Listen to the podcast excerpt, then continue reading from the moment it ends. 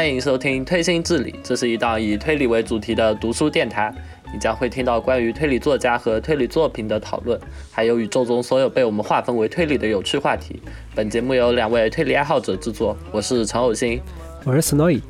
本期节目介绍的作者，可能大多数人都没有听说过，但是他在日本可以说横扫了很多奖项。他的名字叫佐藤鸠。他首先凭借一本被评论为平成时代的脑髓地狱的作品《QJK JQ》斩获第六十二届江户川乱步奖，随后又以 ANK 镜像园连续获得大叟春宴赏和吉川英治文学新人赏，然后在去年更加一发不可收拾，以特斯卡特利波卡命运操纵者这一本获得了第一百六十五届直木奖。并且在三个推理小说的榜单上获得第二名。至于为什么这三个榜单都是第二名，因为第一名是黑老城。哎，不错啊，他那个三本书获这么多奖。对。啊，除了刚才说的他，除了刚才说的他作品之类的获得的奖项，我这里可以再仔细的说一下佐藤鸠这个作家吧。佐藤鸠其实他在出名的这三本书之前，他其实已经是出道了很多年的一个作家了，但是一直不出名。他在二零零四年的时候就获得了群像新人文学奖。哦，那本书直到他就是后来出名了之后才出的文库版，你知道吧？就之前都没有文库版，这个不会就是什么在杂志上面连载一下吧？可能就只是单纯的获奖。哎，太惨了。虽然他在二零零四年就获得了新人奖，但是一直是不温不火，或者是完全没有火过吧。所以他在获奖了这本书之后就隐姓埋名了，直到投稿 QJKJQ 到乱步奖才正式火起来了吧？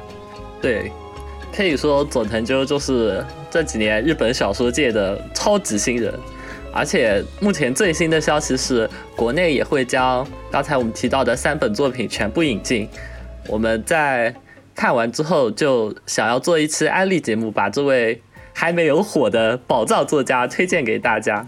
同时，我们两个对于书的理解又有一些不同的看法，因此本期节目我们将拆分成 A 赛的和 B 赛的。A 面的话就是简单的剧情介绍和一些无剧透的感官描述。B 面就是完全剧透的剧情讨论和评价。那佐藤鸠的整体情况就是这样，他现在主要出版的就是三本书，现在已经是四版。他现在主流的就是三本书：QJKJQ、ANK 镜像园，还有戴斯卡特里波卡。然后，既然 QJKJQ 是他重新获得注目的一本书，那我们就从这本开始介绍吧。QJKJK 这本是一个算是一个纯正的推理小说吧。偶星老师，你是，你先说吧，你是怎么接到接触到这本书的呢？我就是你推荐给我这本书的嘛。就是，哦，在九月初的时候，然后尼坦那位经常发推理书讯的大佬发了一个帖子来安利佐藤九，我就中秋假期的时候开始看 QJKJQ，你觉得呢？我记得他那个之前呢，他那个宣传是那个什么，啊，平成时代的脑髓地狱，对吧？对，第一眼看到就是这个推荐。对，所以我我我对他期待超高，好吧？怎么说呢？就是看到这个评价，你就很难不去看下去，呃，不，很难不去看一下，你就会疯狂发散，觉得他应该是怎么样的，给他做很多假设，你知道吧？对对对。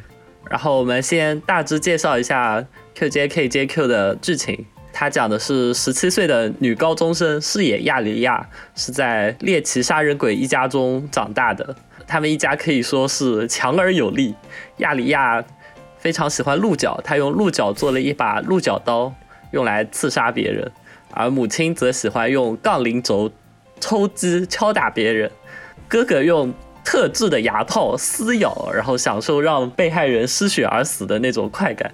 爸爸更是重量级，他会将人体内的血液抽出来，然后再输入他的嘴巴里，这么残忍的虐杀。他们一家人在相互分享猎奇杀人的秘密的同时，又安静地生活在西东京市。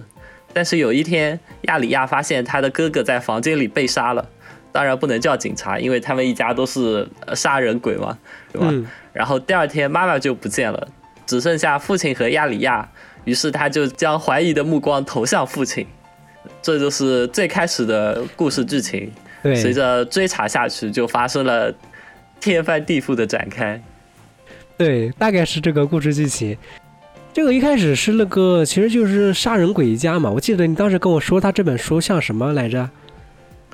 这个杀人鬼家族，像灵奇人士啊，就是人间系列的那种感觉啊。对他一开始是这种杀人鬼一家这种设定，但后面肯定就，因为他宣传是那种平成时代老 C 地狱啊，他肯定不会是这种有点简单的这种杀人一家这种设定，后面就是那种超展开的感觉了吧。对，然后刚刚听了那个介绍的话，这本就是佐藤鸠最接近推理的一本小说了。虽然最接近推理了，但其实也不怎么推理。对，虽然案件在里面占了很大一部分，但是毕竟是脑髓地狱嘛。对，然后整体的故事结构就是脑髓地狱的结构，然后佐藤鸠在里面放了一些关于精神分析，还有一些嗯，算是社会派之类的思考吧，放在里面。我的感觉就是他在那个模仿脑髓地狱的结构的同时，也塞入一些很现代化的一些东西吧。因为这也是我第一本看到的书嘛，第一本我刚开始看的时候就感觉他的文笔非常的好，对，虽然有这种很复杂的结构，然后有一些很玄学的东西，但我看起来感觉挺好的。哦，文笔确实非常，不愧是有纯文学梦想的人，文笔就是不一样，好吧？对对对，虽然那个《老色地狱》归为那种四大奇书，四大奇书都是那种非常难啃的这小说，但它这个平成时代的《老色地狱》看起来还非常的轻松吧？其实我看完的感觉，隐隐有一点失望的。我感觉他不够神经病，好吧？那你来说说为什么不够神经病？我感觉挺有挺有劲的。就因为他的宣传是平成的脑水地狱嘛，所以我的期待是脑水地狱那样的展开，不或者就是呃克莱因瓶那样的，就是分不清现实和虚幻，就是那种感觉嘛。哎呀，然后我看完之后，最初我感觉那种失望是来源于熟悉感，因为其实 QJKJQ 开始它非常的混沌嘛，因为它介绍了呃亚里亚是杀人鬼一家，然后他们家每一个人都用一张介绍了他们喜欢怎么样杀人，然后他们是怎么生活的。就其实这种混沌的感觉，很多作品都有的，比如说呃武城的烟土食物。嗯，然后那个城户喜由的《暗黑残酷监狱》，还有呃西尾的《脚手浪漫派》，对对对，更别说最开始全家都是杀人鬼的设定，我就第一时间就想到林奇家族，好吧？虽然故事内核是不一样的，但是这种似曾相识的熟悉感让我觉得，哦，原来是这样。就是他，他虽然是我的好球带，是我喜欢的领域，但是。因为其实我真的看了很多了，而且就是没有那种惊喜的感觉。我基本上都会，我大致就能知道是啊，原后面应该是这样这样这样这样的，就就有一种这种感觉。所以，嗯，我觉得它并不像脑水地狱，或者说脑水平成时代脑水地狱这个评价，导致了我对他的期待太高，然后让我有一点小失望吧。我觉得它的后劲没有脑水地狱这么大。哎，那我要问一下，那个陈户喜游那个暗黑残酷监狱，它是什么时候出版的？我怎么感觉它是在那个 QJKJQ 后面？哎，真的吗？我我看一眼哦。哎，你看一下，你看一下。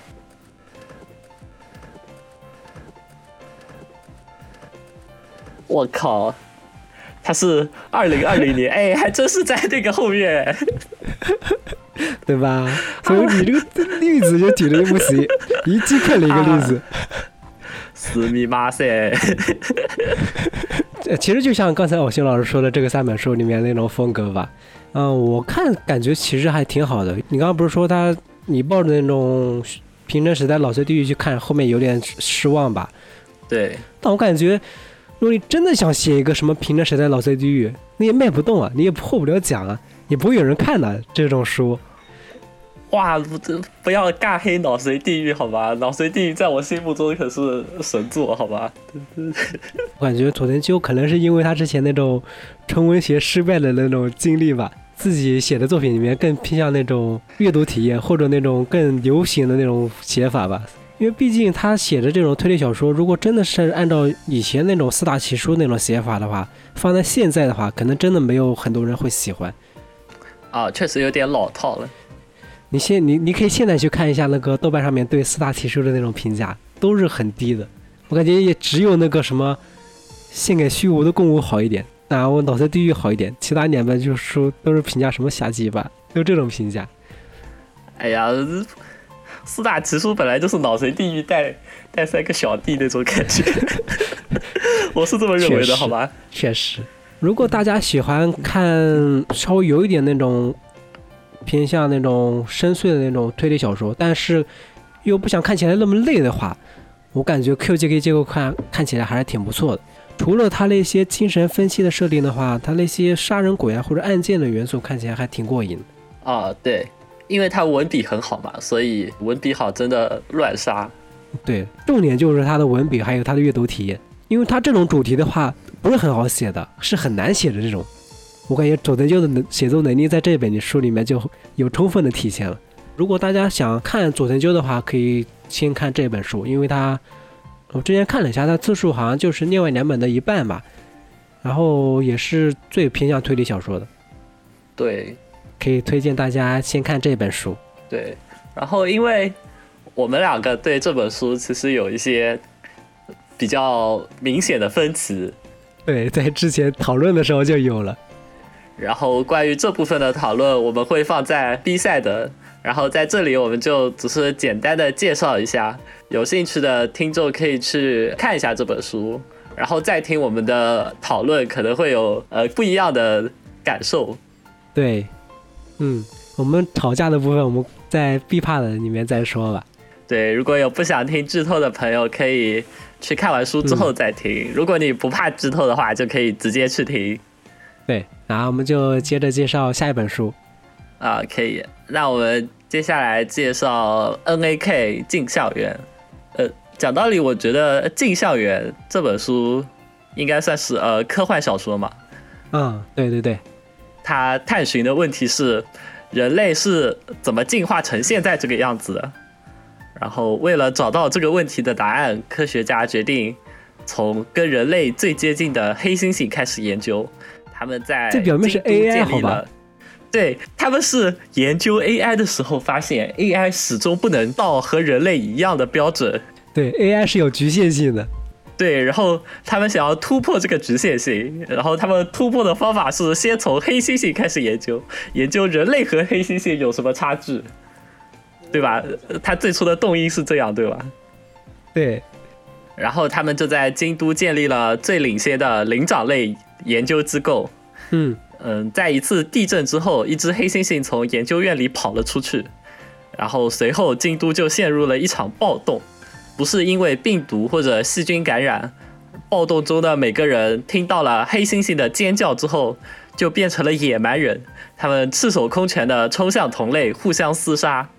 造成这一切暴动的原因究竟是什么？又有谁能够阻止这场暴动？这就是《镜像园》这本书的大致剧情。对，就其实还是科幻作品里面常见那种灭世的那种作品吧，像日本沉没还有什么东西。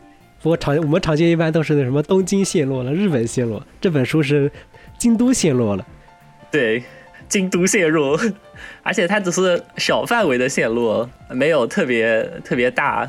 刚开始看的时候，我就感觉像那种星球崛起，因为也是研究大猩猩嘛，然后研究研究室里面有个大猩猩啊，对对对。我因为我知道后面是什么暴动嘛，所以我感觉是不是那种星球崛起那种剧本？其实不一样，对。其实我是看完这本书之后，我才觉得佐藤就很强的。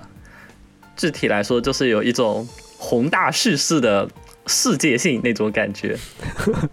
呃，老实说，我感觉 QJKJQ 没有摆脱那种日式神经病的范畴啊。虽然说这么说可能有一点太狭隘，就感觉有点幼稚。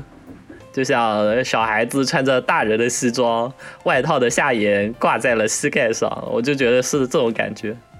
我觉得《镜像园》这一本它有意的转变风格了，就是不在最开始就开门见山的展现那种狂乱迷幻的感觉，然后他前面会经过很大一段的铺垫，最后再最后再把那个精美的甜点献上来，就那种感觉。我感觉这样说的话，其实确实有一点，因为毕竟他写那种 QGKJQ 写的那种是老 CD 的风格嘛，所以我感觉他主要是为了贴近那种风格，是写的有点束手束脚。反正不不管吧，到 B 发的里面再说吧。你接着说吧。哦，我我真的要特别说一下，就是佐藤鸠真的很会写。呃，举个例子来说，书里有一段是发生了暴动之后，京都警备队面对一群暴徒，然后暴徒们一边互相厮杀，一边朝警备队冲过来。然后我这里引用一段描述：脖子上缠着淡淡的桃红色围巾的少女冲向一名机动队员的盾牌，机动队员被一股不像少女的巨大力量推了一下，直觉告诉他，这孩子的胳膊和肋骨恐怕都断了。这和吸毒的人很像，那些人就算被车撞了也会站起来。少女飞向空中时，机动队员将警棍挥到她的小脑袋上方几毫米处。少女又黑又大的眼睛里映射出了带有防毒面具的自己。在殉职前，机动队员想着那个少女和自己的女儿差不多大，父母在哪里呢？兄弟姐妹呢？朋友呢？将来的梦想又是什么？机动队员犹豫着是否要用警棍击打的瞬间。女孩的手突破了机动队员防毒面具的护目镜，这压碎了她自己的骨头。她纤细的手指裸露出的白骨捏碎了机动队员的眼球，进而切开了视神经，用爪子刨挖眼窝后面的大脑。哇，这段我我看的时候甚至都想好了，就是拍成电影的处理方法，好吧？就是那种黑白的画面，然后静音，偶尔出现那种。就是耳鸣的声音，或者说是风鸣的那种声音，然后再把少女刚才的一系列动作都做成慢动作的形式，然后最后镜头被血液溅满，就那种感觉，就很很有画面感，你不觉得吗？对他整本书里面这种桥段还挺多的，因为是那种密室那种作品吧，所以这本书里面有好多这种挺刺激的那种场面，看起来非常过瘾，确实很适合拍电影。对啊，我觉得这本是最适合拍电影的，因为在暴动发生前，它的描述都很克制，而且它是跳跃性的描述嘛。对对对，就是它每一章节最开始都会显示一个时间，然后告诉你这是暴动发生前多少天的事情。嗯，然后它会穿插跳跃的描述发生各种事情，比如说呃主角和记者的访谈，主角在。研究院内的科研日常，嗯，然后主角自己以前小时候家庭的回忆，然后外界对于这个研究的看法之类的，所有的这些内容都虚虚实实，然后又很就很克制的描写。他前半段可以说你会感觉到他压着一股劲，嗯，你都知道，因为他最后肯定是有那个暴动的，你会知道那个暴动才是最大的爆发点嘛。对我感觉写的就特别好，因为他这个是作品是里面还设定还是有点重要的，因为他要解释为什么会发生暴动嘛。但是它里面穿插的就很多那种很有感觉、很有紧张感那种。他会到到暴动多少日，暴动多少日，到最后一天，然后又突然又跳到之前过去几年那种，对，然后开始写过去几年发生的事情，看起来就感觉非常紧张，就又经常在想什么时候到到底什么时候开始暴动，暴动了会产生什么东西，感觉看起来就会。发生一个很刺激的事情，这部分写的就非常好。对他这个算什么？他这个肯定不算什么多线叙事。你要你你感觉要是拍电影让洛兰去去拍行不行？我感觉如果洛兰拍这个电影应该很适合，是吧？是他那种风格。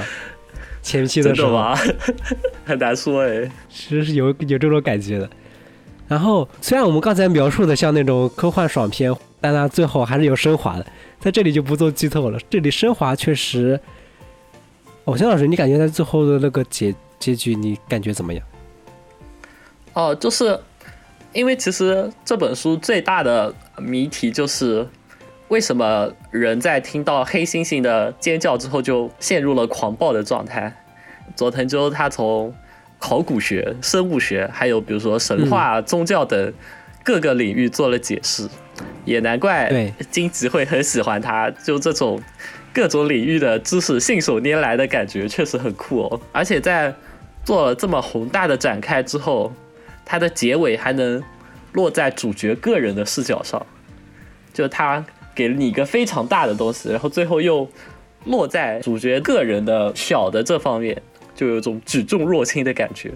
对，还是就像刚才 QJKJQ 那样说的那种写作手法非常强。对，其实我觉得如果你不喜欢 JQJQ 啊，不，如果你不喜欢 QJKJK。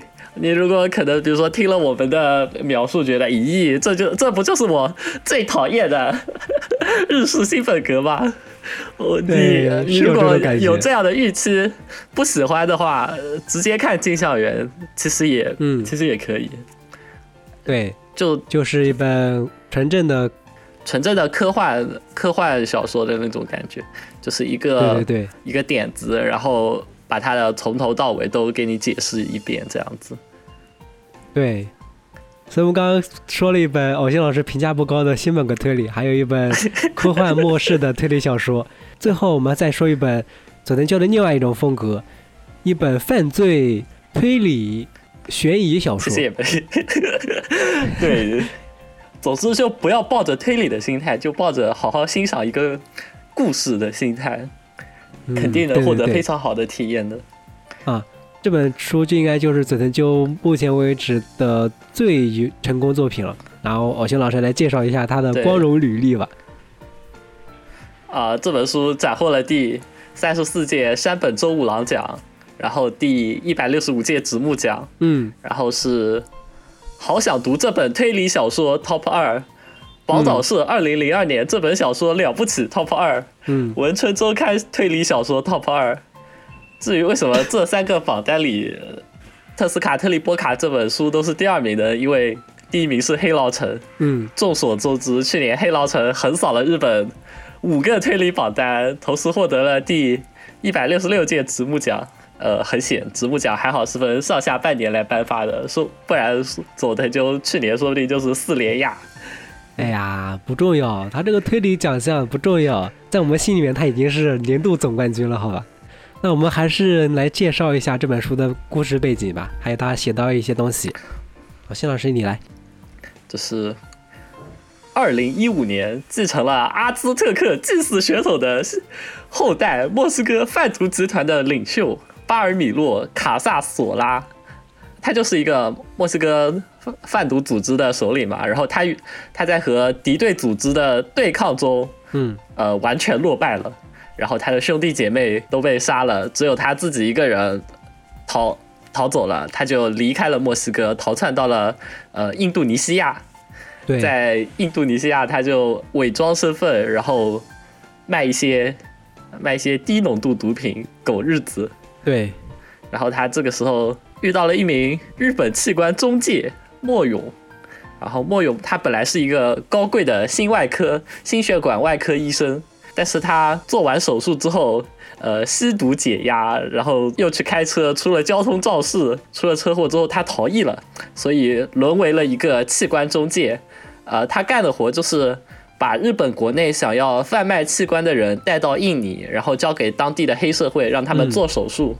因为某次事件。两个亡命之徒就决定展开合作，开创一项前所未有的跨国事业——心脏买卖。因为就是每个人只有一颗心脏嘛，所以当你需要心脏移植的时候，其实捐献心脏的人就已经死掉了嘛。对对对，所以他一般来说正经的心脏移植，它的条件就非常苛刻嘛。一般是比如说死刑犯，或者说是呃出了车祸。已经抢救不回来，但是还活着的人，然后他的心脏又完好无损，才能做移植。所以，对这种好像也要提前签那种器官捐献，对，要签协议才可以。对，所以就是对，对于富人来说，比如说他的小孩子需要心脏移植，他可能要等很久的时间。对，然后于是就产生了这么一种肮脏的交易。嗯，对，在这本书里面，他会他就会提到一种设定，就叫。毒品资本主义和血脂资本主义就概括了这种他那些黑社会的那种行为吧。对，然后他们两个人就辗转回到了日本。嗯，巴尔米洛就决定逐步重建起自己的犯罪集团，就他的梦想是有朝一日杀回墨西哥。这就是其中一个主角。这本书算是一个双主角的故事吧。另外一个世界线，另外一个视角，就是一名孤独少年的一个角色，叫科西莫。这本书一开始就从科西莫的妈妈开始说说起，他的妈妈是一个墨西哥人，然后也是处于那种贫困潦倒的情况吧，然后就辗转来到日本，遇到科西莫的爸爸。科西莫爸爸就是那种日本的黑社会，就是那种很刻板印象那种日本的黑黑社会。之后，毕竟大家看那种黑社黑社会的作品，或者还有那种。毒品交易那种作品啊，他们这些人肯定都活不久的，所以柯西莫之后就是那种孤独生存。这里可以说一下佐藤鸠他自己的一个喜好吧，在这本书里面，这个主角柯西莫是一个筋肉人、筋肉狂魔，可以说吗？就是那种刃牙里面的那种角色，天生神力，好吧？对对对，长还有什么两两米 零几高？我看他最后是嗯。对，两米多，然后两百多公斤大力士，好吧？对，我感觉佐藤鸠在写这本书里面，还是融入了一些自己的那种喜好吧。我看佐藤鸠他自己的访谈里面就说自己从小就喜欢看那种摔跤比赛呀，还有他自己好像初中的时候也练过柔道嘛。哦。哦前两本书里面好像都没有，在这本书里面还是融入了自己一些生活的那种经验吧。就像这个主角，虽然是一个身高体壮的一个。超人，但他还喜欢做什么木工活，感觉融入了他自己的一个经历吧。佐藤就自己工作之后也有这种经历。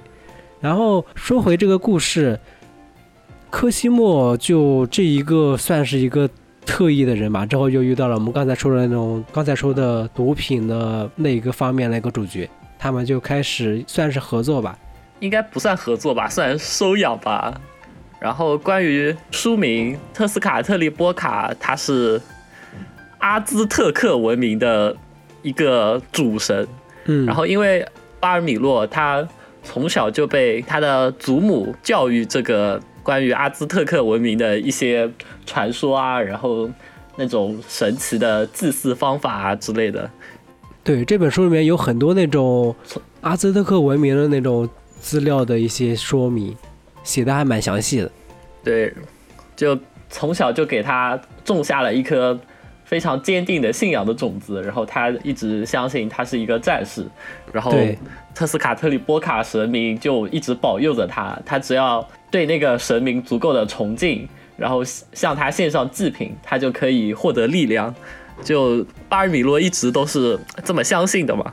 然后他在日本遇到那个科西莫之后，因为科西莫也有墨西哥血统嘛，嗯，然后巴尔米洛就。就想把他当自己的孩子培养，也把这一套的阿兹特克文明啊，然后祭祀的事情啊，然后就灌输给他，然后不知不觉间两个人就会就逐渐体会到了一种像家人一样的羁绊，他们的命运就逐渐融合在一起。对这本书和前两本书不一样，这本书算是真正的写了一个非常有广度、非常有深度的一个作品。从一开始就能看出来，这本书。很长嘛，然后一开始就，他从一个非常边缘的人物开始写起，然后逐渐引出一个非常庞大的一个人物网，还有一个犯罪集团的一个雏形，还有一个就是犯罪的主题，他就慢慢一一层一层深入的。他最后那个他们最后做的是心脏贩卖嘛，这一个其实他到很后面才出现，对，他会他有先写，比如说科西莫的妈妈。小时候，然后到他怎么来到日本，到他在日本遇到了什么事情，然后生下了科西莫，然后又写科西莫小时候他家庭的缺失。对，写法就给我感觉就不像我们平常看那种推理小说啊，或者那种犯罪小说里面会写的那种写法。他这种写法给我感觉就像我小时候看那种什么长篇的那种武侠小说那种感觉。就那种金庸写法那种嘛，开篇就是离题万里，开始从一个小角色开始说起，之后你你会感觉一种宏宏大的那种故事就要展开了。对对对，所以我感觉他这本甚至不是一个完结的，我感觉他应该会继续写下去，算是一个系列。哦，就是因为他获得直木奖了嘛，然后呃，其中宫部美雪对他的评价是直木奖漫长历史中的。一颗耀眼的黑色太阳，嗯，我觉得这个评价就非常恰当嘛。对，呃，首先最容易理解的就是黑色，因为整本书的主题都十分的黑暗，呃，嗯包括我们刚才说的毒品资本主义、嗯。人体人体器官贩卖，然后还有一些无户籍儿童的处理问题，还有非常多的暴力血腥的场面。对对对，我觉得佐藤鸠的作品里，暴力应该就是他的底色。就关于暴力，我的第一个反应类似是类似于武城那种混乱的荷尔蒙式的，就在在一团泥浆中逐渐被淹没的感觉。嗯但是佐藤鸠不同，我感觉他描写的暴力是那种泥浆冷却之后凝固的混凝土，就很坚硬，然后有棱有角。呃，为了方便大家感受，我引用几段文中的描写。呃，比如有一段描写是巴尔米洛要拷打审问一个审问一个人，然后他用液氮将他的手肘冻伤了，然后这是那个时候的描述。右臂灼烧般的剧痛令戴圭明发出非人的尖笑，他把眼睛瞪得老大，露出来的两只眼球本身也像是冻结了一般，一动不动地盯着空虚的一点。戴归明的右臂失去了知觉，转为了可怕的颜色，细胞被破坏，血液连同血管一起被冻结。瞧好了，巴尔米洛一边说着西班牙语，一边揪住了戴归明的头发，让他抬起头来。然后抽出腰间皮带里的工业锤，狠狠地砸在了冻僵的右手上，伴随着如同血块被敲碎般奇妙而湿润的声音，右手的肘部骤然四分五裂，并没有多花时间去折磨他。当时看到的时候，我确实会有那种心里一紧的感觉，就我想象了一下，嗯就哇，就感觉好好痛，对，好残忍。我的王之力，不可能哦，我的吃嘎拉嘎。好吧，你这样一说，就立刻就没有那种残忍的感觉了。哎呀，太残忍了，就只能换点换点说法，好吧？然后还有后来他们开始心脏贩卖之后，关于尸体的处理方法，世界上没有无用的尸体。由于死后已经过去十多个小时，只有价值最高的心脏不能使用。除此之外，就像非洲偷猎的象牙一样不愁销路。眼球一个十万，状态好的可达百万，胰脏五百万，骨髓每克两百万，韧带五十万，胆囊二十万，脚踝十五万，手腕五万。若将头盖骨加工成盘装，仔细打磨，就能在南亚的一些地区卖出高价。人类头盖骨和信仰曾在世界各地有着紧密的联系，至今仍有宗教人士将骨头奉为神秘的象征。就他们，他们做的是贩卖心脏，然后对于心脏以外的所有部分，他们都就把整个人都肢解，每一个部分都被明码标价那种感觉。对，就是它其中一个主题“血之资本主义”嘛。对，然后比如说它的骨头就交给工匠去打磨成工艺品，然后贩卖，然后其余的各种器官不像心脏那么是有时间限制，然后也会被切割下来，然后进行贩卖，然后整个人就 就变成钱，就一下子消失了。对我感觉他写的还是非常露骨的。佐藤就这个风格，我之前也看过他一些采访吧，他一他说他喜欢看那种非虚构的纪实作品。佐藤鸠自己也说，他写这本书的时候，里面一些像刚才偶像老师念的这部分，他那个人体交易的经济学吧，人体经济学这个部分，就是他之前看到一本叫《人体交易》这本书。里面涉及到一些人体器官的贩卖介绍吧，所以他他感觉这部分对他的影响非常大。嗯、人体交易就今年也刚刚引进了，大家如果感兴趣，大家如果看看到泰斯卡特里波卡里面的一些人体贩卖那种描写的话，也可以也可以去看看这本书。对，佐藤鸠他写这个人体贩卖的这个情节的话，写的还是非常好的。对，就感觉，我觉得，我觉得他写的最好的是他逃到印尼，然后做了一个卖眼镜蛇烤串的小商贩，我感觉那个写的特别有意思。对我感觉他写的就特别有生活感，对感觉特别真实。我都不知道他是他在油管上看这种烤眼镜蛇视频，然后写出来的吧？还是他真的 真的做过啊？我感觉那一段写的好棒啊！对，很有生活体验的感觉。不知道是不是因为我们不了解印尼，所以他写什么感觉就很有真实感。对，而且确实就是这本书看起来就有刚才我说的那种呃世界性的感觉，就是你看的时候完全不会感受到，就是呃说的不好听一点，就是有些日本作家会有一种经典日式思维那种小家子气的感觉，你知道吧？确实，我记得他这本书刚开始从墨西哥开始写起，写到从墨西哥写到秘鲁，从秘鲁写到南非，从南非写到印尼。从印尼再写到往中国，然后往日本发展。记得你刚看的时候就跟我说，他那种他给你感觉就不像一个日本作家，非常有那种世界性的感觉，是吧？对啊，是。然后刚才我们提到耀眼的黑色太阳嘛，然后我们其实只解释了黑色的部分。呃，关于它的耀眼和太阳，我觉得其实就是这本书的另一个主题，呃，是信仰。耀眼和太阳，我觉得其实就是。从两个两个角度来说的，这两个词在书中就对应巴尔米洛他那个阿兹特克文明的信仰。就从他自身来说，我们读者感觉他可能就是他在燃烧自己，就像太阳一样。然后对于他身边的人来说，他就是一个耀眼的，非常有感染力。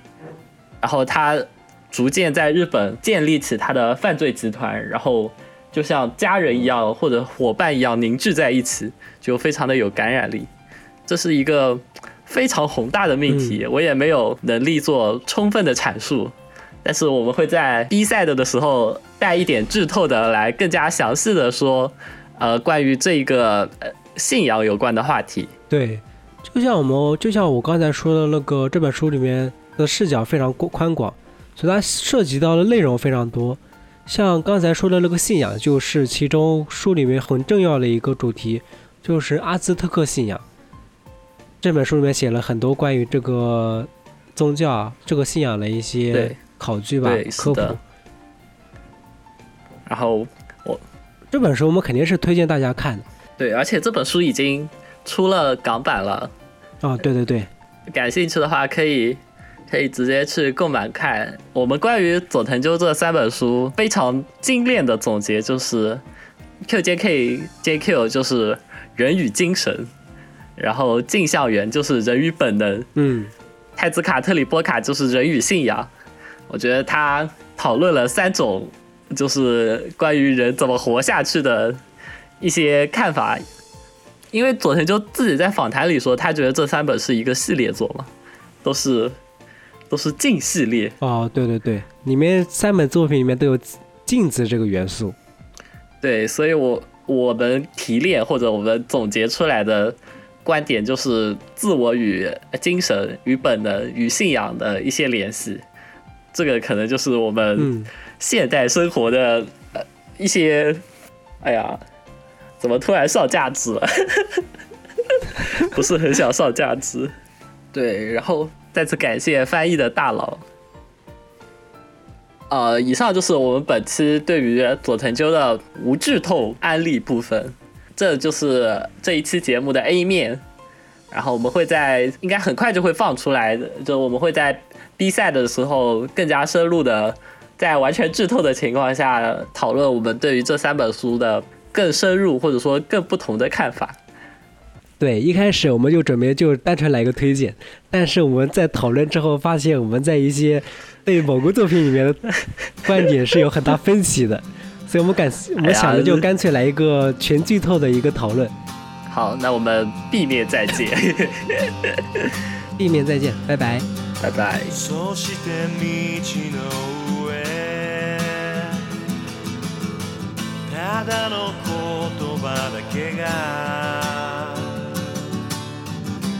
つ溶け出して君に染みてゆく。この太陽